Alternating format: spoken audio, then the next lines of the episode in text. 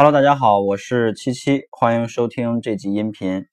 今天给大家分享的内容呢是关于无线端转化率的一个核心影响要素。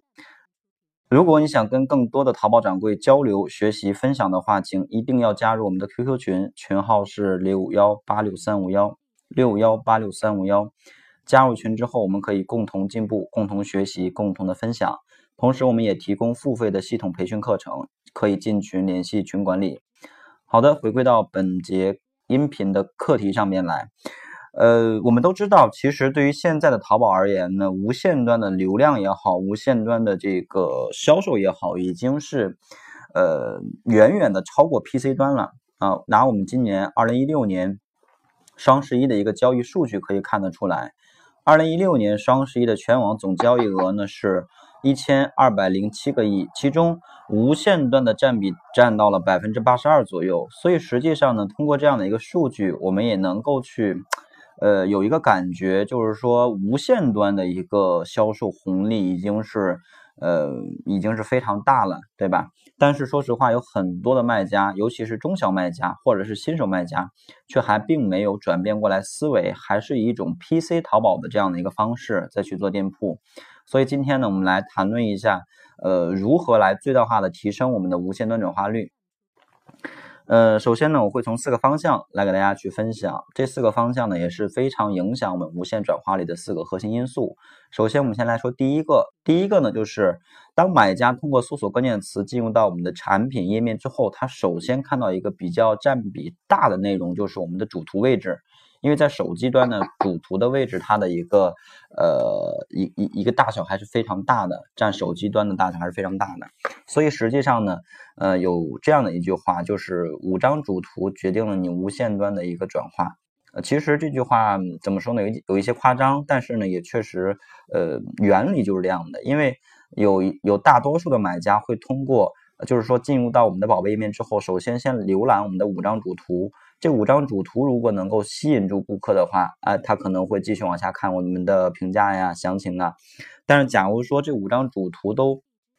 不够吸引，可能就直接走掉了，他甚至都甚至都不给我们去看详情的机会。所以呢，对于我们的五张主图，尤其是手机端的，一定要去精细化的来去设计。首先，第一张呢，肯定是最大化的来吸引点击率的，因为第一张呢是可以展示到搜索页面的。当然，如果我们的类目是可以上传长图的话呢，那展示到无线搜索页的可能就是这个第六张的这个长图，所以这个东西大家一定要搞清楚啊。其次呢，就是对于五张主图的一个布局要点，我们要考虑一个问题：通过什么样的一些因素可以把顾客通过浏览这五张主图就把它留下来啊？其实实际上我们应该在主图里边去显示，比如说我们宝贝最大的卖点啊，我们宝贝的一些细节。包括我们的一些特色化的东西，甚至是我们的一些营销活动，其实都可以尝试在主图里边去体现出来。这样的话，当买家去滑动我们的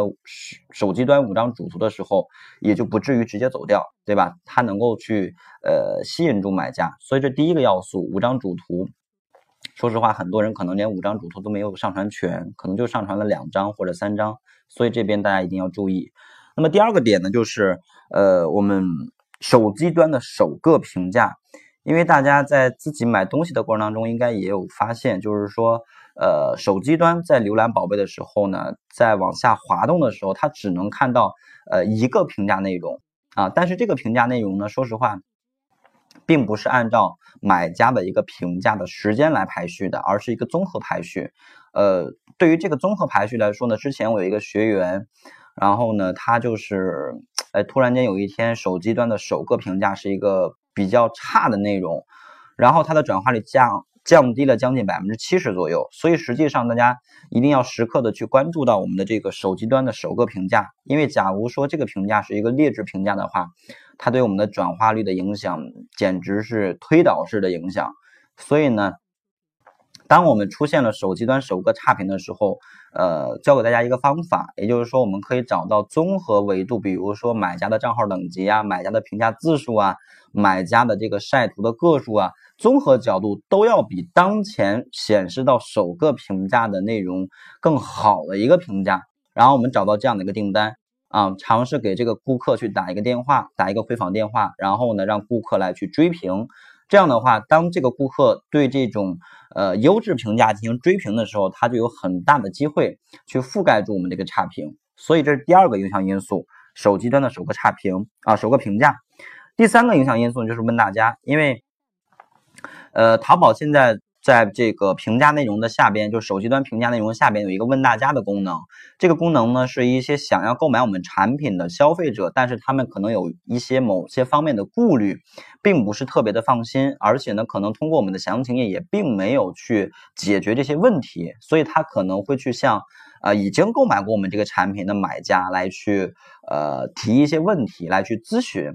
嗯，所以实际上呢，我们可以通过问大家的这个。板块或者说呃一些消费者嗯提的一些问题，来去找到一些我们优化的方向。也就是说，我们会发现大多数人提的问题都是一些什么样的问题呢？那你来去对照看一下他所问的这个问题，在你的详情当中是不是有解决掉？如果没有的话，我们是不是应该把这样的一些呃大多数人都问到的这种问题去优化到我们的详情页当中来去提升我的转化率？所以实际上问大家。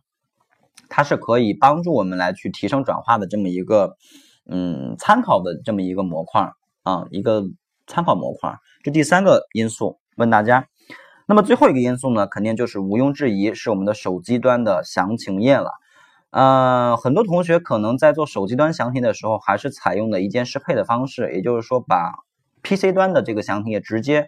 呃使用那个一键适配的这个功能，然后做成。无线端的，但实际上，呃，很多同学的这个 PC 端的详情页，PC 就是电脑嘛，电脑端的详情可能更多还是一些横版的，因为电脑本身就是一个横款的长方形嘛，对吧？可能直接用这种横版的图片，呃，适配尺寸到手机端，但实际上呢，在手机端的一个浏览习惯并不是，浏览体验度并不是特别好，所以我建议大家呢，尤其是我们的店铺主推款式，一定要单独的来去设计无线端详情页。按照什么样的方式来设计呢？就是按照手机端的浏览习惯来设计。那 PC 端呢？它是一个横版的长方形，而手机它是一个竖版的长方形，对吧？所以呢，我们尽量做到竖屏思维来去设计自己的无线端详情页。也就是说，尽量做到一图一内容。什么叫一图一内容呢？就是当买家去滑动我的手机详情页的时候，他停下来。这一屏的内容当中，可能就是一个一个信息，比如说就是一个模特图。你不要说一张一个手机屏幕上面展示很多个模特图。首先，手机端就比较小。如果我们展示的信息更多的话，那每一个信息所匹配到的一个一个大小就特别小了。这个时候呢，买家会看的不清楚，也就会降低买家的一个浏览体验度。那买家的浏览体验度下降了，是不是他的一个下单转化率也就下降了呢？所以呢，大家在去设计手机端详情页的时候，一定要根根据一个无限的竖屏思维来去设计啊，给到消费者一种最好的浏览体验度。所以综合以上四点，分别是五张主图、首个评价、问大家以及详情页板块这四个内容呢，我们尝试做一下优化，那么就可以最大化的来去提升我们无线端的转化率了。好的，那么这集音频就给大家分享到这里。收听完这个音频之后，点击右上角转发到你的微信朋友圈之后，添加我的微信号码幺六零七三三八九八七，我会为大家准备一份淘宝开店二十一天打造赚钱的这样的一个计划给到你。OK，那这集音频就到这里。